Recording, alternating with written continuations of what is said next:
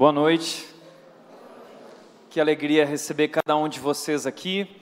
Estamos muito felizes porque hoje começamos uma nova série de mensagens chamada Morte, Ressurreição e Vida. Essa é uma série sobre a Páscoa. Chegou esse momento do ano em que nós celebramos essa festa chamada Páscoa. E essa festa para nós ela é tão importante, ela é o centro da nossa fé cristã. Nós comemoramos a Páscoa, mas muitas pessoas, infelizmente, ainda não entenderam as verdades profundas por trás da Páscoa. Essa é uma série sobre isso. Nós vamos falar sobre o significado, e hoje, para falar sobre isso, nós vamos começar falando sobre morte. Morte. A Páscoa é o momento em que nós lembramos a morte de Jesus. Mas nós não gostamos de falar sobre morte, porque a morte incomoda a gente. Nós não estamos prontos para lidar com a morte, nós não fomos criados para lidar com a morte, a morte nos choca, a morte mexe profundamente com a gente, nós preferimos não tocar nesse assunto, preferimos não ter que lidar com esse assunto. O ano de 2019, por isso, tem sido um ano muito difícil para nós brasileiros. O ano começou com notícias de morte, o ano começou com tragédias. Primeiro, a tragédia de Brumadinho, o rompimento daquela barragem que levou centenas de pessoas. O pastor Jamil da, da Rede esteve lá em Brumadinho e ele disse que a cidade de Brumadinho ela cheirava morte, algo terrível. Depois nós tivemos uma outra notícia terrível de morte, a notícia daquele incêndio no CT do Flamengo que matou aqueles jovens, aqueles adolescentes. Foi algo terrível. Depois recebemos a notícia daquele acidente, tragédia, da queda do helicóptero do jornalista Boixá. Depois recebemos também a notícia muito difícil daqueles adolescentes que entraram naquela escola e mataram dez adolescentes. Depois, ainda por cima, semana passada, recebemos a notícia uh, daquele músico que foi alvo de 80 tiros, ele foi fuzilado de forma errada os policiais militares se enganaram e fuzilaram aquele homem que estava com sua família. Então, o ano de 2019 tem sido um ano, um ano difícil para nós, temos tido que lidar muito com esse assunto morte, acidentes e tragédias, isso mexe com a gente. E agora chegou essa época do ano em que nós lembramos essa tragédia, talvez a maior tragédia da história. Um homem chamado Jesus Cristo, que foi crucificado de forma cruel naquela cruz. A crucificação de Jesus, ela mexe conosco até hoje. E a crucificação de Jesus, ela traz detalhes interessantes. Porque cinco dias antes da crucificação, esse mesmo homem foi ovacionado quando estava entrando em Jerusalém. Jesus estava entrando em Jerusalém como um rei ovacionado, entrando naquele jumento e todo mundo aplaudindo, mas depois de cinco dias, ele é um Messias crucificado. Então, de rei ovacionado a Messias crucificado em apenas cinco dias, o que foi que aconteceu? Nós precisamos falar sobre esse caso que ainda nos choca até hoje. O que foi que aconteceu ali? E para você entender o que aconteceu ali, eu gostaria de fazer algumas considerações. A primeira é que a morte de Jesus, de maneira nenhuma, ela foi um acidente. Não foi por acaso. Não foi algo que não era esperado, que Jesus não esperava. Não, Jesus já veio preparado para isso. A morte de Jesus foi planejada, não é um acidente. Eles não tomaram um susto. Jesus Cristo, ele veio ao mundo preparado para morrer. Segundo lugar, Jesus Cristo também não morreu como um mártir. Jesus Cristo não era apenas um homem bom, um homem com princípios que veio nos ensinar como viver a vida e ser exemplo de boas maneiras e ser um exemplo de liderança. Não, Jesus Cristo não veio ao mundo apenas para ser um exemplo, um modelo, ele não é um mártir. Jesus Cristo não é uma vítima. Ele não é vítima de um mundo cruel, ele não é vítima de um mundo corrupto. Jesus Cristo não é apenas um homem que veio deixar esse modelo de uma vida boa, não, existe um propósito muito maior atrás de sua morte. A morte de Jesus, ela foi planejada. E por trás da morte de Jesus existia um grande propósito, muito maior do que ser um mártir. Mas para você entender o propósito da morte de Jesus e por que essa morte foi planejada, nós precisamos entender quem matou Jesus.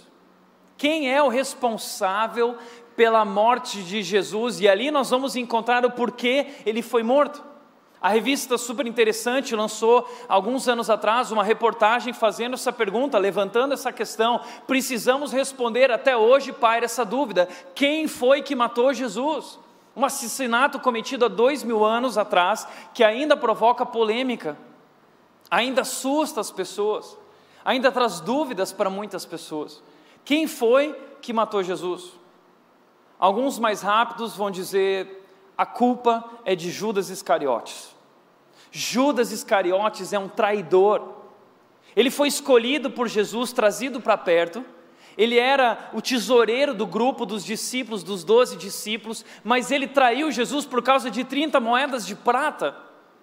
Depois disso, Judas se sentiu tão culpado que ele se suicidou, ele se matou. Então, Judas é o culpado. Outros vão dizer: não, Judas não é o culpado, Judas foi apenas o traíra, Judas foi apenas usado como instrumento, porque quem queria matar Jesus de verdade eram os líderes religiosos. Os líderes judeus estavam incomodados com o fato de Jesus dizer-se o próprio Deus e apontar o dedo na cara deles, na ferida deles e apresentar os erros deles, o engano, as mentiras, a hipocrisia deles.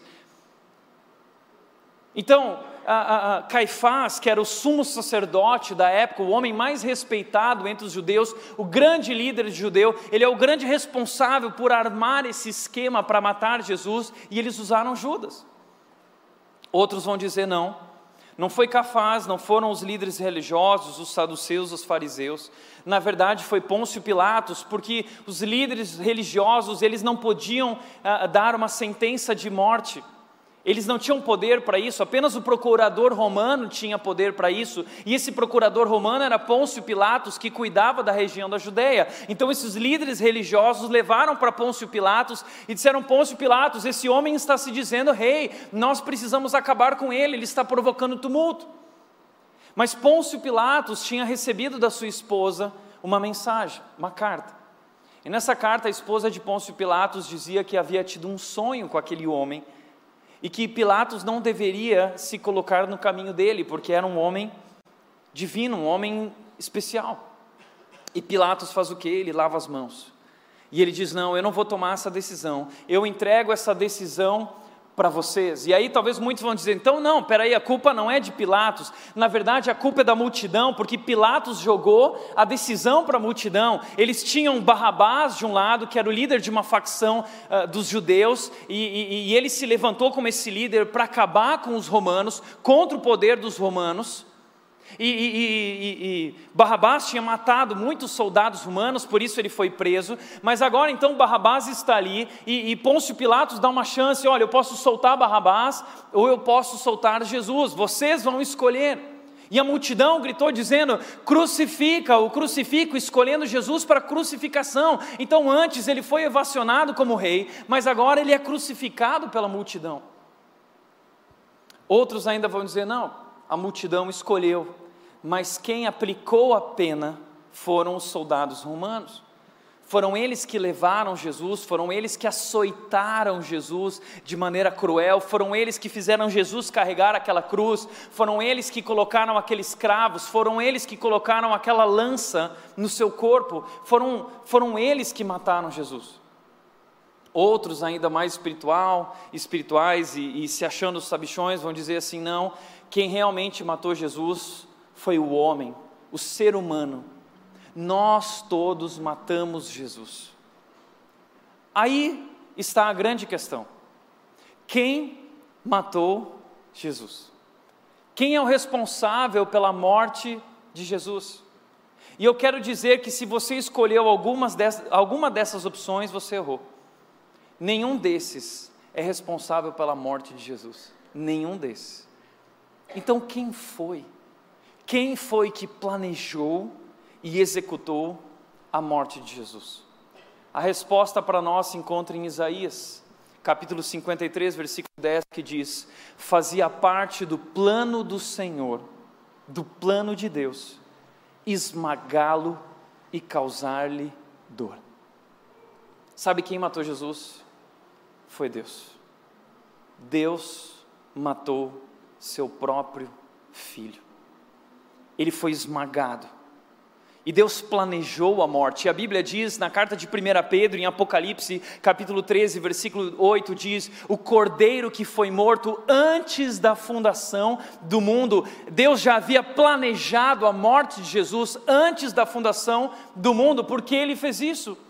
Romanos 8,32 vai nos dizer que ele decidiu não poupar nem mesmo seu próprio filho, mas o entregou por todos nós. Que Deus é esse?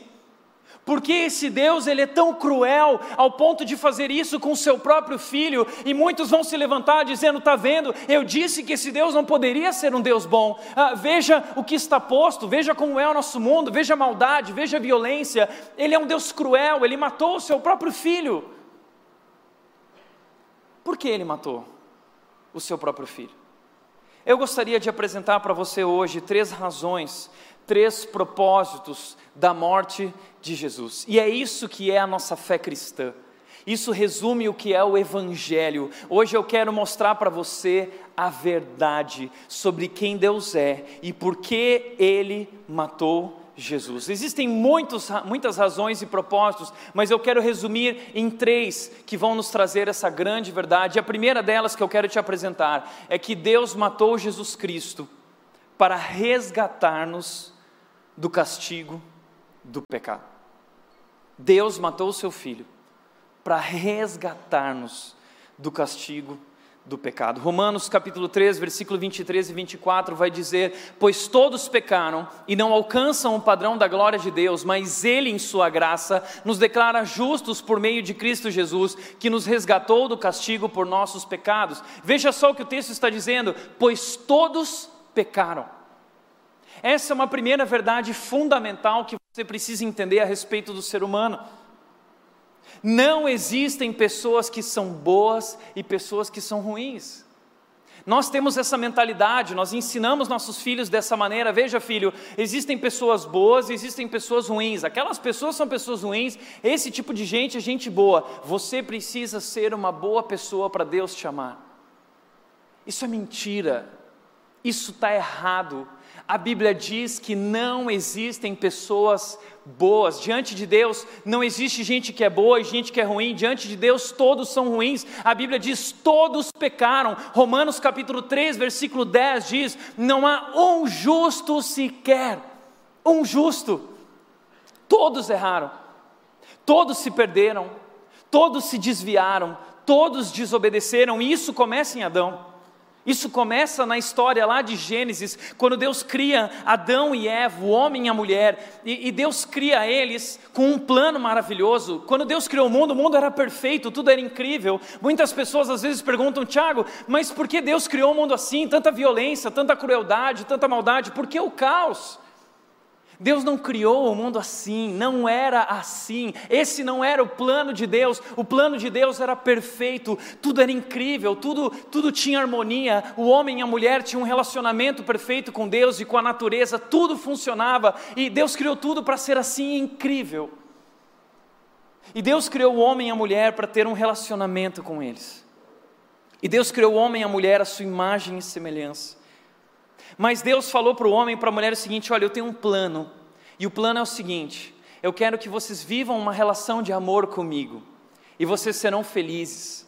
Então eu criei todas essas coisas para vocês desfrutarem, tudo que está aqui é para vocês desfrutarem, desfrutem desses frutos, um é doce, outro é amargo, um diferente do outro, tudo isso é maravilhoso, curtam, porém, tem uma árvore que eu coloquei próximo do meio do jardim, a árvore do conhecimento do bem e do mal, não comam do fruto dessa árvore, porque no dia em que dele comerem, certamente vocês morrerão. Pergunta, por que Deus colocou essa maldita árvore perto do meio do jardim? Porque Deus não tirou essa árvore dali e, nada disso teria acontecido. Entenda o seguinte: Deus não queria fazer um robozinho. Ah, Deus queria ter uma relação de amor com o homem e com a mulher. E não existe verdadeiro amor sem livre arbítrio. Não existe uma relação verdadeira de amor se não há opção de escolher. E Deus deu ao homem e à mulher a opção de escolher, aquela árvore representava o livre-arbítrio, a escolha. Vocês podem escolher o meu plano, ou vocês podem viver o plano de vocês e, e, e viver de acordo com as vontades de vocês. Mas no dia que vocês fizerem isso, certamente vocês morrerão, porque vocês estão declarando que eu não sou mais Deus de vocês, e vocês vão assumir o lugar. Foi isso que o diabo fez quando se aproximou de Adão e Eva e disse o seguinte: Olha, Deus não quer que vocês comam nesse fruto, na verdade, porque ele é, ele é um fanfarrão, Deus não, esse fruto é o melhor fruto. E Deus sabe que no dia que dele comerem, vocês serão como ele, vocês vão assumir o lugar de Deus, vocês vão ser poderosos. E o homem e a mulher comeram aquele fruto. E a Bíblia diz que no mesmo momento que eles comeram fruto, os olhos deles se abriram e eles perceberam que estavam nus, eles se sentiram envergonhados e eles se cobriram. Então Deus foi até o jardim, e eles se esconderam de Deus e Deus pergunta: Onde vocês estão? Olha, e Adão já coloca a culpa: Olha, a culpa toda é dela, foi ela, a mulher que tu me destes. E, e ali então a relação está quebrada. O homem se afasta de Deus a, a, mulher se afasta do homem, o homem da mulher, e ali o, o, pecado entra no mundo, o mal entra no mundo, e todas as emoções negativas e tudo isso que nós conhecemos que é ruim, a violência, a corrupção, tudo isso entra a partir do momento em que o homem desobedece. A Bíblia diz que o pecado entrou no mundo pela desobediência de um homem, e com o pecado a morte. E o pecado e a morte passaram a todos os homens. Nós já nascemos com esse mal dentro de nós, nós carregamos dentro de nós o reflexo dessa desobediência, e mais do que isso, todos nós hoje desobedecemos a Deus, seja sincero, perceba isso na nossa vida, você já percebeu essa luta interior? Você vive essa guerra invisível, Paulo resume essa guerra invisível em Romanos 7, ele diz: Olha, aquilo que eu quero fazer eu não consigo fazer, aquilo que eu não quero fazer eu acabo fazendo, você já viveu essa experiência? Eu quero ser melhor, eu quero mudar, o relacionamento está destruído, o casamento está destruído. Sabe o que é isso? É o reflexo do pecado que destruiu tudo o que Deus fez. Todos pecaram e a condenação e as consequências do pecado estão sobre nós. Mas mais do que isso, o texto continua dizendo o seguinte: que nós não somos mais capazes de alcançar o padrão de Deus. Nós não somos mais capazes, nós, nós estamos estragados, nós agora temos defeito. Então não existe esse negócio de querer equilibrar. Ah, não, eu pequei, eu errei, eu fiz uma mentirinha, mas eu também fiz uma ação boa. Nós gostamos de, de fazer essa equiparação, buscar esse equilíbrio. Não, eu, eu erro, mas eu também faço muitas coisas boas, então, na média, eu estou um pouquinho melhor do que ruim. Existe na nossa mentalidade um medidor de bondade. Nós costumamos classificar, não, isso é bom, isso é ruim, uh, isso aqui é ótimo. Uh, mas isso, no, medidor de bondade de Deus, todos nós fomos reprovados. Todos nós. E qual é o medidor de bondade de Deus? Sabe qual é o medidor de bondade de Deus? A lei de Deus. O Antigo Testamento, os dez mandamentos, nada mais são do que o medidor de bondade de Deus. Sabe por que Deus deu a lei? Deus não deu a lei para ser cumprida. Ele sabia que nós não éramos capazes de cumprir. Ele deu a lei para mostrar que nós não éramos capazes, que nós não somos capazes de alcançar o padrão.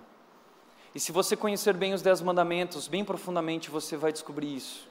Eu lembro de uma vez que eu estava compartilhando no meu pequeno grupo a, a questão dos Dez Mandamentos e nós estávamos passando por cada um e de repente alguém levantou a mão e disse: Olha, eu vou ser sincero, vou abrir o jogo. Eu não consigo cumprir nenhum dos Dez Mandamentos. E outra pessoa foi sincera, disse: Olha, eu também não consigo cumprir os dez mandamentos. E assim nós encerramos aquele momento constrangidos, porque ninguém ali era perfeito. E eu lembro que eu entrei no carro e minha esposa, a Nath, virou para mim. Até então ela estava quietinha na dela e ela virou e disse: Amor, hoje eu descobri que eu não consigo cumprir nenhum dos dez mandamentos. Isso é verdade sobre mim e sobre você. Eu sempre digo aqui que nós somos a pior igreja do Brasil. Eu sou o pior pastor do Brasil. Todos pecaram. Eu pequei e diante de Deus eu e você não somos diferentes. Muitas das críticas dirigidas a mim são verdadeiras. É verdade, nós precisamos ser sinceros, nós precisamos reconhecer existe algo de errado conosco e nós não conseguimos atingir o padrão. Nós somos imperfeitos. E mais, veja o que diz Isaías 64, 6: diz: estamos todos impuros por causa do pecado. Nossos, quando mostramos nossos atos de justiça, eles não passam de trapos imundos, ou seja, não há nada que eu e você possamos fazer para conseguir alcançar a salvação. Não, nós estamos perdidos, e por mais que nós tentemos corrigir essa situação, nós não somos capazes de corrigir, porque o medidor de bondade de Deus mostra que nós estamos imundos, estamos perdidos. E o texto de Romanos continua dizendo, Romanos 3, 24 diz: ah, existe um castigo por causa do pecado, existe uma consequência pelo pecado. Romanos 6, 23 diz que o salário do pecado é a morte, ou seja, o resultado do pecado é a morte, a consequência do pecado é a morte. Deus avisou, ele disse: certamente vocês morrerão. Deus não queria que fosse assim, como disse Pablo Neruda: você é livre para fazer escolhas mas você se torna escravo das consequências. E nós nos tornamos escravos do pecado. Qual é o castigo pelo pecado? É essa condenação. Nós somos condenados pelo pecado e agora nós estamos separados de Deus. Não fomos criados para viver separados de Deus. Nós precisamos viver com Deus. Nós precisamos estar intimamente com Ele. Mas o pecado criou um abismo entre nós e Deus. Estamos separados, estamos distantes de Deus, porque o nosso Deus é um Deus que é santo, santo, santo, mas nós somos pecadores, pecadores, pecadores. O pecado também trouxe escravidão. Somos escravos do pecado, não conseguimos mais agir de outra forma senão realizar nossos desejos. Nós vivemos para satisfazer os desejos do nosso corpo e da nossa carne, e nós lutamos o tempo todo com isso, e isso tem destruído nossas vidas. Você já ouviu aquela palavra de que nós nos auto-sabotamos? É daí que vem o pecado controla a nossa vida. Nós somos dominados pelo poder do pecado e o poder da morte, e por isso nós nos auto-sabotamos o tempo inteiro. Temos planos, temos desejos, temos sonhos, temos metas, objetivos, não os alcançamos porque somos controlados, escravos do poder do pecado. Mais do que isso, o castigo do pecado é a morte, e morte física. Não fomos criados para a morte. Nós não morreríamos, nós somos criados para viver eternamente, mas agora morremos fisicamente e morremos espiritualmente e morremos eternamente. Estamos condenados à morte, condenados. E agora a pergunta que surge é a seguinte: por quê? Porque Deus não poderia simplesmente nos perdoar? Por quê? Por que a cruz é necessária? Por que Jesus tinha que morrer? Se Deus é tão grande, tão poderoso, por que ele simplesmente não podia perdoar e fazer vista grossa para o pecado, dizer assim: ah, tudo bem, errar é humano, né? Então, já que todo mundo erra, vamos fazer de conta que não aconteceu, bola para frente, vamos recomeçar. Deus podia passar a cabeça no ser humano, a, a mão na cabeça do ser humano, e podia falar assim: não, tudo bem, aconteceu, né? Por que, que Deus não fez isso? Porque Jesus tinha que morrer. Essa é uma questão central da nossa fé. Sabe por quê? Porque está posto.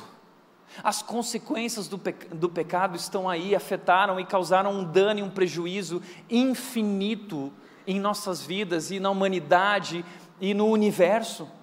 A Bíblia diz que o universo, a natureza criada, geme por causa do pecado humano, ou seja, existe um dano e um prejuízo, e Deus não seria justo se ele fizesse vista grossa. Imagina em que mundo nós viveríamos hoje se o próprio Deus, que se diz justo e santo, ele é conivente com o mal e ele não condena o mal e ele não é justo. Imagina como seria um mundo uh, de impunidade, sem impunidade.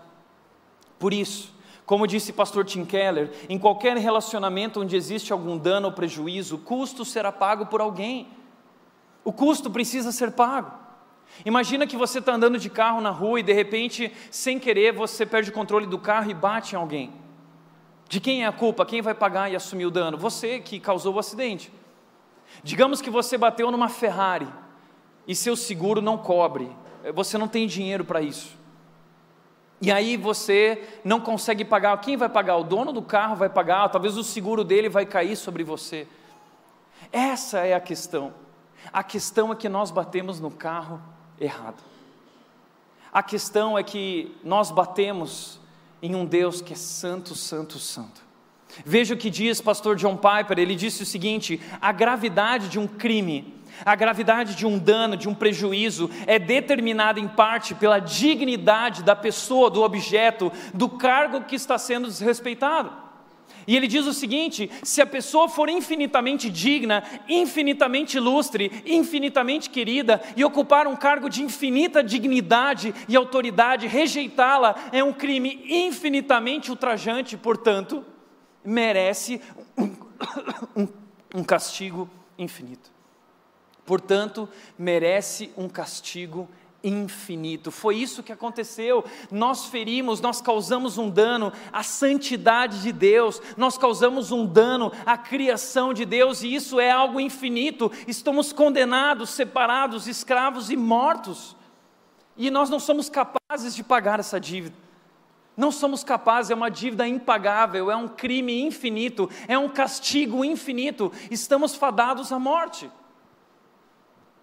Mas é aí que Deus tomou uma decisão. Deus vive um dilema. Sabe qual é o dilema de Deus? O dilema de Deus é o seguinte: se eu for justo, eu vou matar todos eles, porque todos pecaram. Se Deus fosse justo, todos nós estaríamos mortos. Mas aí Deus pensa o seguinte: mas espera aí, eu também sou amor.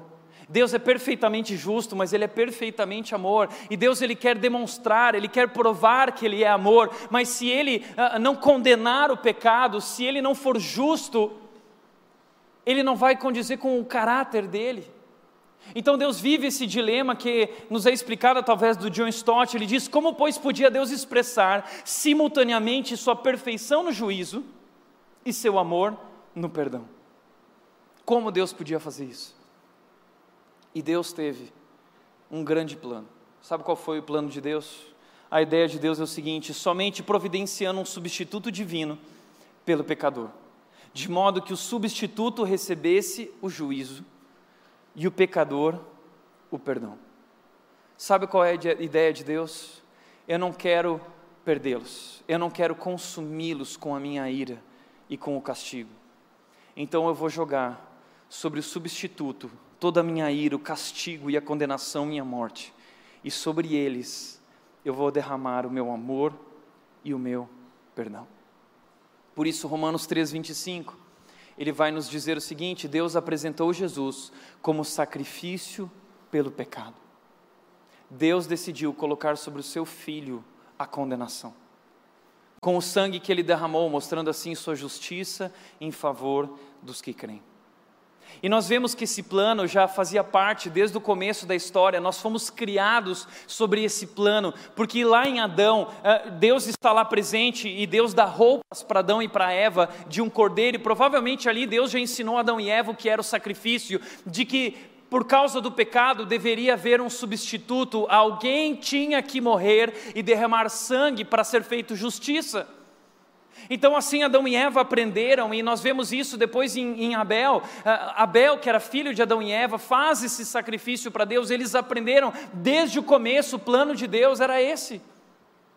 Depois nós vemos Abraão, esse homem que vimos semana passada, um homem que Deus chega para ele e diz: Olha, eu quero que você pegue o seu único filho, o filho a quem você ama, e que você o leve e faça um holocausto para mim, que você sacrifique o teu filho no alto do monte Moriá. E Abraão, esse homem, creu em Deus, ele entregou sua vida a Deus, ele pegou o seu filho, ele subiu o Monte Moriá, ele colocou Isaac no altar, ele levantou o machado, e quando ele estava descendo o machado, Deus segura a mão dele e fala: Não, Abraão, eu tenho um substituto, o cordeiro vai morrer no lugar do seu filho. E aí Abraão olha para o lado, e o cordeiro está lá, ele pega o cordeiro e coloca no altar, e Abraão e Isaac sacrificam o cordeiro. Por que Deus faz algo tão cruel?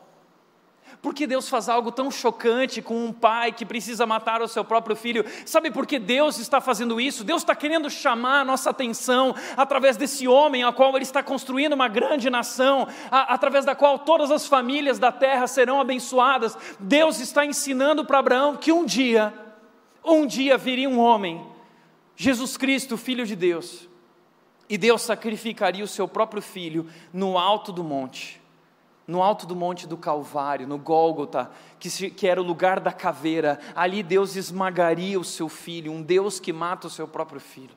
É isso que Deus está fazendo. Depois nós temos a Páscoa, no Egito.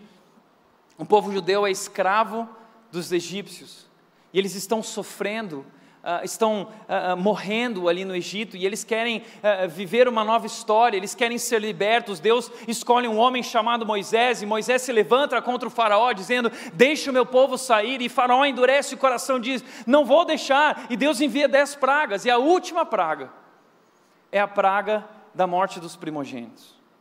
E Deus diz: O meu anjo vai passar e ele vai matar todos os primogênitos. Ele só não vai matar nas casas em que as famílias uh, matarem um cordeiro, um cordeirinho de até um ano de idade, um cordeiro perfeito, sem mácula.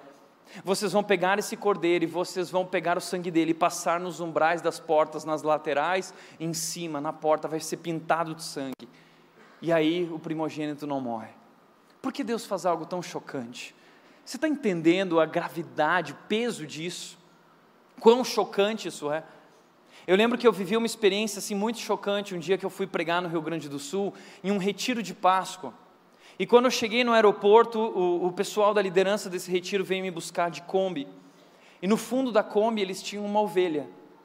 E era uma ovelhinha linda, e eu sentei no fundo da Kombi, e a ovelhinha veio cheirando meu cangote a viagem inteira, até o local do retiro. E eu lembro que eu, eu, eu curti a ovelhinha, tirei selfie com a ovelhinha, e quando cheguei lá, todo mundo gostou, porque ovelha é um animal muito fofinho, muito querido, muito bonitinho, e as pessoas gostam de ovelha, e todo mundo chegava lá e apelidaram a ovelha de Mé.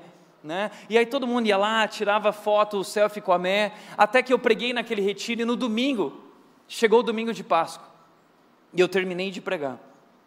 E quando eu desci do púlpito, um dos líderes subiu lá e disse o seguinte: Olha, hoje é a Páscoa, dias que nós celebramos a morte de Jesus e nós queremos que vocês entendam o peso disso, o significado disso. Então nós queremos que agora vocês olhem para trás. E quando nós olhamos para trás, a Mé estava em cima de uma mesa, com o pescoço todo aberto e o sangue dela caía no chão. E todo mundo ficou chocado, apavorado com aquilo. Era assim que aquelas pessoas se sentiam. Imagina o pai pegando seu filho pequenininho e aquela ovelhinha preferida da criança, que era a ovelha perfeita, novinha, fofinha, aquela ovelha perfeita tinha que ser abatida e morta, e na frente da família eles pegavam aquele sangue e eles jogavam aquele sangue na porta e nos umbrais, e depois eles tinham que comer aquela ovelha e não podia sobrar nada. Por que Deus faz algo tão cruel? Aquele tipo de cena de filme que você diz, filho, não olha, mas eh, os pais não podiam fazer isso com as crianças, elas tinham que ver, elas tinham que saber, sabe por quê? Porque Deus está mostrando que um dia Ele vai fazer na história com o próprio filho dele aquilo que vai salvar a nossa vida das consequências do pecado. Páscoa significa passagem, e eles foram libertos, eles passaram da escravidão para uma nova vida, uma nova história com esse Deus. Assim é a Páscoa para nós hoje. Jesus Cristo é esse Cordeiro de Deus, e, e, e nós fomos pintados com o seu sangue, e nós passamos da morte para a vida, da escravidão para a vida. Por isso, que um dia, quando Jesus Cristo veio ao mundo, Jesus Cristo é o Filho de Deus que entra na história e veja a própria humilhação que Jesus Cristo vive na encarnação, porque Ele é Deus. Ele é Deus e Ele tem que se submeter a, a esse corpo. E ele tem que sentir esse cheiro, e ele abre mão de toda a sua glória, e não considera o fato de ser igual a Deus, e ele se humilha, ele entra na história para dar a sua vida pra, por aqueles que o traíram. E quando Jesus Cristo vem ao mundo, um dia, João Batista, que preparava o caminho para ele, anunciava a sua vinda. João Batista vê ele e João Batista grita: Vejam, é o Cordeiro de Deus que tira o pecado do mundo. Todos esses sacrifícios, todos esses cordeiros, na verdade, era Deus através de símbolos nos ensinando a história do verdadeiro cordeiro, o Messias que seria morto, que seria crucificado. Foi isso que Jesus Cristo veio fazer no mundo. É por isso que Deus matou Jesus. Ele é o substituto divino pelo pecado. É isso que é a salvação. A salvação é substituição. Deus nos tirou da condenação. Deus nos livrou da condenação e Jesus levou sobre si o nosso pecado. Por isso, o texto de Romanos diz o seguinte: com o sangue que ele derramou, Jesus Cristo derramou o seu sangue, e nós fomos pintados com o seu sangue. Ai de mim e de você, se Deus tirasse de sobre nós o sangue de Jesus. Hoje Deus nos vê através desse sangue. O sangue de Jesus é perfeito, ele cumpriu a lei. Jesus Cristo alcançou o padrão. Jesus Cristo é o sacrifício perfeito, sem mácula, sem defeito, o Cordeiro de Deus. E o Cordeiro derramou o seu sangue sobre nossas vidas. Somos pessoas imperfeitas. Eu sou um pastor pecador, o pior pastor do Brasil. Mas a boa notícia é que onde abundou o pecado, superabundou a graça de Deus, o amor de Deus foi derramado sobre os nossos corações. E justiça foi feita. Deus fez justiça em favor de todos os que creem. Veja só, Romanos continua dizendo, versículo 26, com isso Deus se mostrou justo, Deus foi justo, Deus condenou o pecado. Deus condenou o pecado e justificou a nós, nos declarando justos. O que é isso que nós chamamos de justificação? É o ato de declarar justo. Nós somos colocados diante de Deus, diante do tribunal, e Deus agora dá a sentença, ele diz: inocente, inocente, está livre. Mas ele vira para Jesus e diz: culpado, você vai levar sobre si toda a condenação.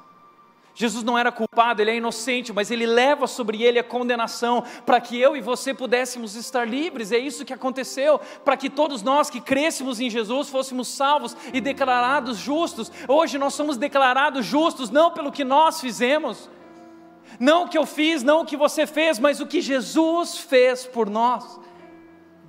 Nós somos declarados justos, justificados diante de Deus. Olha só que interessante o que diz John Stott: a essência do pecado é nós seres humanos nos colocamos no lugar de Deus, enquanto a essência da salvação é Deus colocando-se em nosso lugar. Nós nos colocamos onde somente Deus merecia estar, mas Deus se colocou onde nós merecíamos estar. Deus assumiu a nossa condenação, Jesus Cristo assumiu o nosso lugar, e Ele não merecia estar ali. E eu não sei se você tem ideia do que Jesus passou. Porque depois daquele filme A Paixão de Cristo, eu lembro que um jornalista, ele virou e disse o seguinte: é impossível, é impossível que um homem tenha feito isso. Ele estava certo. É impossível que um homem faça isso, porque Jesus Cristo era Deus. Mas Jesus Cristo fez isso como um homem, ele abriu mão da sua glória e ele sofreu. Existe um livro que foi lançado pelo Lee Strobel que fala o caso de Cristo, e o Lee Strobel é um jornalista que ele faz uma pesquisa sobre a crucificação para tentar entender tudo que Jesus viveu naquele momento, e ele chama um médico para fazer um relato, e esse médico começa a descrever toda a cena da crucificação. E começa ali no jardim, no Getsemane, quando Jesus está vivendo um momento de muito pavor e medo diante da crucificação. E ele chama os discípulos para orar com ele. E ali Jesus vive a, a primeira a doença que ele é cometido, a hematidrose. Jesus começa a derramar suor de sangue e o médico descreve que é uma doença muito rara que acontece em momentos de pânico extremo, pânico emocional, e os vasos de Jesus ficam dilatados e eles se estouram, e o sangue se mistura com o suor, e ali Jesus Cristo apavorado, ele olha, Pai, se for possível, afasta de mim esse cálice, mas seja feita a tua vontade. E Jesus Cristo estava de acordo com o Pai, ele mesmo disse: Ninguém tira a minha vida, eu mesmo a dou voluntariamente. Jesus fez isso voluntariamente, mas esse momento mostra para nós o pavor que ele sentia diante do que estava para acontecer. Então ele foi levado, e ele foi açoitado, muitos açoites. E nesse livro, então, eles falam: apenas o sofrimento anterior à crucificação seria suficiente para conduzir Jesus à morte. Os instrumentos usados nos açoites provocavam cortes que dilaceravam a musculatura e deixavam à mostra os ossos. As infecções eram inevitáveis. A perda excessiva de sangue levava a pessoa ao que conhecemos como choque hipovolêmico. Nas tiras de couro dos açoites, eles colocavam metais. Esses metais, eles perfuraram a carne de Jesus Nas tiras de couro, eles também colocavam ossos de seres humanos, ossos bem afiados. E esses ossos penetravam a carne, eles tiravam pedaços grandes de carne. Pedaços ficavam pendurados e muito sangue, muito sangue, de tal forma que acontecia o choque hipovolêmico, e esse médico acredita que quando Jesus Cristo pega a cruz e ele está carregando, e ele cai, ele não consegue, ele está tendo choques hipovolêmicos. E aí Jesus Cristo é colocado naquela cruz, e eles prendem os cravos, eles colocam aquela coroa de espinhos em Jesus, a dor é insuportável, veja só, a crucificação era um mecanismo infalível, pois o indivíduo morria lentamente por asfixia. No entanto, no caso de Jesus, temos agravantes. Ele tinha seus pés perfurados na altura dos tendões, o que gerava uma dor insuportável quando tentava se apoiar para levantar o tórax numa posição de inspiração. E a musculatura de suas costas dilaceradas pelos açoites impediam a inspiração de ar. Uma dor insuportável asfixiado, sem conseguir respirar, sofrendo, sofrendo uma dor que nós nunca, nunca poderemos entender. Mas a maior dor de Jesus não foram os açoites, não foram os cravos, não foi a coroa de espinhos. Sabe qual foi a maior dor de Jesus? Foi o peso do meu pecado e do seu pecado sobre ele. A Bíblia diz em Isaías 53, versículo 5 o seguinte: Ele foi ferido por causa da nossa rebeldia, esmagado, transpassado por causa de nossos pecados. Ele sofreu o castigo para que fôssemos restaurados e recebeu açoites para que fôssemos curados. Jesus Cristo foi esmagado naquela cruz. E ele subiu naquela cruz e ele bradou as palavras mais lindas de toda a história uma palavra em aramaico que significa tetelestai, ele disse: está pago, está consumado. Eu fiz, eu alcancei o padrão, eu cumpri a lei, eu sou o sacrifício perfeito, e eu dou a minha vida no lugar de vocês. Está consumado, está pago. Tetelestai. E Jesus Cristo foi esmagado. E ele morreu. E ele morreu. Mas a Bíblia continua dizendo, Romanos 5,18: é verdade que um só pecado de Adão trouxe condenação a todos, mas um só ato de justiça de Cristo removeu a culpa e trouxe vida a todos nós. Um só ato de justiça trouxe vida a todos nós. Colossenses 2,14 diz o seguinte: que Jesus Cristo cancelou a dívida, ele removeu-a pregando na cruz, ele pregou dizendo: está pago, eu paguei o preço, já não há mais condenação para aqueles que estão em mim, já não há mais. Jesus Cristo deu a vida por você.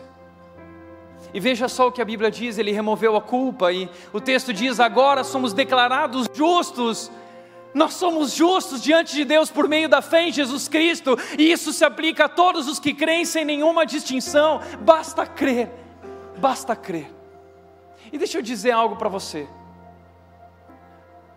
Jesus Cristo é Deus, porque Ele morreu, mas depois do terceiro dia Ele ressuscitou.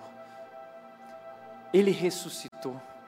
Jesus Cristo é o Filho de Deus, e agora todos os que creem, eles recebem essa salvação através da fé. Não há nada que eu e você possamos fazer para merecer, não há nada. Nossos atos de justiça são trapos imundos diante de Deus. Não há nada, não é pelo que eu fiz, não é pelo que você fez, é pelo que Cristo fez por nós naquela cruz. E quando nós cremos, por meio da fé, nós somos salvos. Entenda uma coisa: o inferno está cheio de gente bacana, o inferno está cheio de gente boa. O inferno está cheio de gente legal, gente que ajudou muita gente, gente que fez coisas incríveis. O céu, por outro lado, está cheio e lotado de assassinos, lotado de ladrões. Mas sabe o que eles fizeram? Eles creram no Salvador. E eles foram receber uma justiça. Por isso aquele ladrão naquela cruz, ele, ele era culpado, e, e, e, aí o outro ladrão diz, mas olha Jesus, se você é Deus, por que, que você não sai da cruz? E aí o ladrão diz, não, né, mas ele é inocente, nós somos culpados, e Jesus vira para ele e diz, você entendeu? Então ainda hoje estarás comigo no paraíso. Aquele ladrão não fez nada, ele apenas creu. A salvação é isso, é de graça, basta crer, basta crer. Por isso também, segundo lugar, o segundo propósito da morte de Jesus é restaurar o nosso relacionamento com Deus. Romanos 5,10 diz: Pois se quando ainda éramos inimigos de Deus, nosso relacionamento com Ele foi restaurado pela morte do seu Filho, agora então estamos reconciliados e certamente seremos salvos por sua vida. Nós somos criados para Deus, não podemos viver sem Deus, sem Deus não somos nada, mas Jesus Cristo agora, Ele acabou com esse abismo que nos separava de Deus, nós somos reconciliados e podemos novamente estar conectados a esse Deus. Por isso Jesus Cristo disse, João 14,6, ele disse: Eu sou o caminho, a verdade e a vida, ninguém vem ao Pai a não ser por mim, eu sou o único caminho, eu sou a única verdade. Ninguém vem ao Pai a não ser por mim. Entenda uma coisa, eu não estou falando de religião.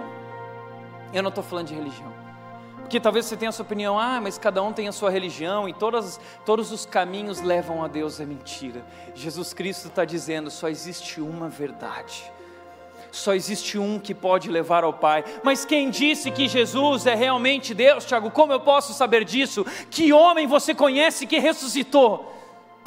Que homem na humanidade você conhece que venceu a morte, que enfrentou a cruz e depois saiu caminhando? Esse homem é Deus, e na semana que vem nós vamos falar sobre a ressurreição, e eu vou provar que Jesus Cristo ressuscitou de verdade.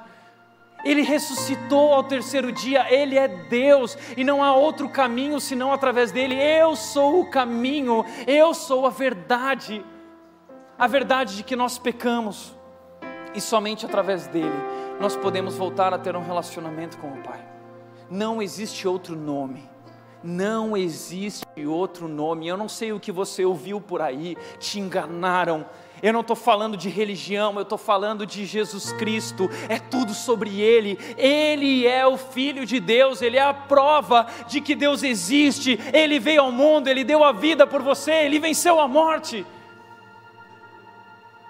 Por isso, Romanos 5,11 diz: Agora, portanto, podemos nos alegrar em Deus, com quem fomos reconciliados por meio de nosso Senhor Jesus Cristo. Agora, eu e você podemos nos alegrar novamente não somos mais escravos do pecado, não estamos mais debaixo de maldição, não estamos mais debaixo de condenação, nós somos libertos pela morte e a ressurreição dele, o poder de Cristo que ressuscitou ele dos mortos. A Bíblia diz que esse poder agora veio habitar em mim e em você. O Deus poderoso, Deus do universo, não apenas fomos reconciliados nesse relacionamento, mas ele veio viver em mim. Você é morada de Deus, Deus habita em você, Deus quer ter um relacionamento com você. Por último, ele veio para revelar a grandeza do seu amor. Romanos 5,8 diz: Mas Deus prova seu grande amor, Deus prova o seu grande amor, ao enviar Cristo para morrer por nós, quando ainda éramos pecadores. Deus prova o seu amor, nós não merecíamos, nós o traímos, nós desobedecemos, nós cuspimos na cara dele. E ele derrama sobre nós o perdão. Jesus Cristo levou sobre si nossa condenação, nosso castigo, a maldição, a corrupção, tudo foi colocado sobre Jesus. E o grande amor de Deus foi derramado sobre nossas vidas todo o amor, todo o perdão, toda a vida, toda a salvação, todas as bênçãos espirituais que estão em Cristo Jesus, tudo isso foi derramado sobre nós. Veja que Deus, que Deus, Deus prova o seu amor. Você precisa de algum sinal de que Deus ama você até quando você vai ficar pedindo de Deus um sinal, dizendo: Deus me mostra, me revela? Deus já revelou, Deus já fez, Ele entrou na história e Ele gritou naquela cruz, dizendo: Eu amo você, eu dei a minha vida por você. Deus provou o seu amor. Você quer conhecer a Deus? Quer conhecer? A Bíblia diz o seguinte sobre Jesus, Colossenses 1,15: Jesus Cristo é a imagem do Deus invisível. Você quer ver Jesus? Quer ver Deus? Olhe para Jesus, esse é Deus, que entra na história e sofre como nenhum ser humano jamais sofreu, por amor a você. Hebreus capítulo 1, versículo 3 diz que o Filho é a expressão exata do Pai. Deus se revela a nós, e Deus revela seu grande amor por nós, através de Jesus.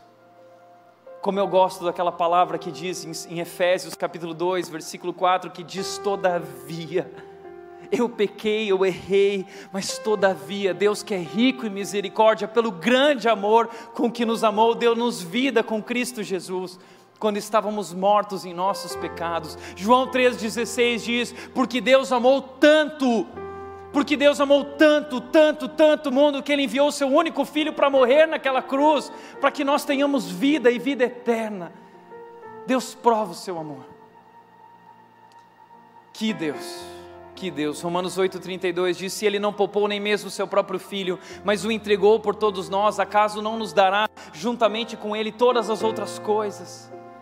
Sabe por que esse Deus fez isso e planejou matar o seu filho antes da fundação do mundo? Por amor e porque Ele quer nos resgatar e Ele quer nos abençoar e Ele tem um futuro garantido para nossas vidas. Por isso, deixa eu te dizer uma coisa: não há mais por que desistir, não há mais por que desfalecer, não há mais por que duvidar. Deus deu a vida por você, Ele ama você e agora você pode levantar. Você é justo por causa daquilo que Jesus Cristo fez e você pode viver uma nova vida vida. Há uma nova vida esperando por você, uma nova esperança, um novo caminho, um novo propósito. Por isso, 2 Coríntios 5, 14 e 15 diz: Pois o amor de Cristo nos constrange, porque estamos convencidos de que um morreu por todos, logo todos morreram, e ele morreu por todos, para que aqueles que vivem já não vivam mais para si mesmos, mas para aquele que por eles morreu e ressuscitou. Há mais um propósito. Jesus Cristo morreu para que você já não viva mais por si mesmo. Porque essa vida, você sabe, não deu certo. Não valeu a pena. E Deus agora, Jesus Cristo diz: não desperdice a sua vida. Eu dei a minha vida por você. Agora eu te convido a dar a vida por mim. Essa é a nossa resposta diante desse grande amor. Nós somos convidados a, na, na nossa vida por Ele, viver para Ele é isso que é o batismo. No batismo, quando nós deitamos na água, nós estamos dizendo: Eu morri e eu estou nascendo de novo por uma nova vida com Cristo. Como Paulo diz em Gálatas 2:20, fui crucificado com Cristo, assim já não sou eu mais quem vive, mas Cristo vive em mim. E esse viver que agora vivo no corpo, vivo pela fé no Filho de Deus que me amou e se entregou por mim. Essa é a nossa resposta. Por isso, quando questionaram o Rodolfo Abrantes, por que ele deixou a banda que tanto era amada, e quando ele conheceu Jesus, ele abandonou tudo isso, por que você abandonou tudo isso? E ele disse: Se o jeito dele me amar foi dando a vida por mim, então eu dei a minha vida para ele. Eu dei a minha vida para ele. Essa é a nossa resposta. Para refletir e praticar, em primeiro lugar, diante do grande amor de Deus por você, qual será a sua resposta? Qual será a tua resposta? Segundo, você já rendeu sua vida a Jesus Cristo, reconhecendo-o como Salvador? Entenda, não há nada que você possa fazer, apenas crer. Deus te chama para assumir uma posição de fé e dizer: Eu creio que Jesus Cristo é o Filho de Deus e ele morreu naquela cruz no meu lugar, assumindo a minha condenação. E eu recebo em minha vida. E a Bíblia diz que Deus dá o direito a todos os que creem de se tornarem filhos dele. Mas a todos que creram e o receberam, deu-lhes o direito de se tornarem filhos de Deus. A palavra de Deus diz: ah, se com tua boca confessares que Jesus Cristo é o Senhor, tu serás salvo. Basta crer. E se você nunca tomou essa decisão e esse posicionamento, você pode fazê-lo hoje. E ainda hoje, Jesus Cristo habitarás em ti. Deus fará morada em teu coração. E Ele vai restaurar tua vida, transformar tua vida, é o que Ele tem feito em nossas vidas. Somos imperfeitos, mas o amor perfeito de Deus foi derramado sobre nós e tem transformado nossas vidas. Entenda uma coisa: você é mais pecador do que você poderia imaginar. Você é mais pecador do que poderia ousar imaginar. Mas você é mais amado por Deus e aceito do que jamais será capaz de compreender. Jamais. Por isso, por último, Jesus pagou um alto preço por sua vida. Seja responsável. Vivo novo. Para nós é de graça, é de graça. Essa é a diferença do cristianismo. Todas as religiões falam sobre aquilo que você faz para merecer e ser aceito por Deus. Na fé cristã, nós entendemos que não há nada que nós podemos fazer. Jesus Cristo fez tudo que eu e, você não poderíamos fazer, e somos aceitos. Para nós é de graça, mas para Ele custou muito caro. Ele pagou o preço da sua vida, Ele derramou o seu sangue. Por isso, não joga esse amor no lixo. Por isso, não viva irresponsavelmente com a graça e a misericórdia de Deus. Esse amor é um amor precioso, esse amor é um amor transformador. Por isso, vivo novo. A Bíblia diz em 2 Coríntios 5,17: se alguém está em Cristo, é uma nova criatura. Se alguém tem fé em Jesus, se alguém crê em Jesus e coloca a sua vida em Jesus, deposita e rende sua vida a Jesus, essa pessoa é uma nova pessoa. As coisas antigas já passaram e tudo se fez novo. Eu não sei qual é tua história, eu não sei qual é o teu passado, eu não sei quais são os teus pecados, mas o que eu sei é que todos eles foram levados sobre a cruz e você foi lavado pelo sangue de Jesus Cristo e você pode a partir de hoje viver no novo. Viva o novo. Feche os teus olhos. Eu quero te convidar a tomar uma decisão hoje, se você nunca tomou. Render a sua vida a Jesus e dizer: Eu creio, eu creio. No seu coração, diga: Eu creio que Jesus Cristo é o Filho de Deus que deu a vida por mim naquela cruz. Eu merecia aquele lugar, era meu, e Ele levou sobre si o meu castigo. Eu reconheço Ele como meu Salvador, eu recebo em minha vida como meu Senhor. Se você já é cristão e você tinha esquecido de tudo isso, eu quero te convidar agora a assumir um novo compromisso com Deus, renovando tua fé e teu amor, teu posicionamento, e dizendo: Deus, eu quero dar a minha vida por ti. Pai, agora eu oro, Deus, por cada um que está aqui nessa noite, Deus. Nós queremos te agradecer, porque Tu és um Deus tão grande, tão grande, tão poderoso, Deus que é santo, santo, santo. E nós pecamos, Deus, nós desobedecemos, nós falhamos, estávamos perdidos no pecado, mergulhados na escuridão, e tudo que merecíamos era a condenação mas o Senhor provou o teu amor por nós. Jesus Cristo entra na história e sofre o que homem jamais sofreu. Ele deu a vida por nós, no nosso lugar, assumiu nossa condenação, levou todo o juízo sobre si, toda a tua ira, Deus, sobre ele. Ele foi esmagado e nós recebemos amor e perdão e vida em Ti. Nós queremos celebrar hoje, Deus, a Tua morte. Nós queremos Te agradecer porque não merecíamos. Mas nós também comemoramos, Deus, porque Jesus Cristo venceu a morte e fazia parte do teu plano. E ele provou ser Deus, ele está vivo. Jesus Cristo está vivo e ele vive em nós. Nós entregamos nossas vidas a ti, Deus, e agradecemos em nome de Jesus. E agora nós queremos, Deus, te adorar. Nós queremos adorar o nome de Jesus porque ele não considerou o fato de ser igual a Deus, ele se humilhou e foi obediente até a morte.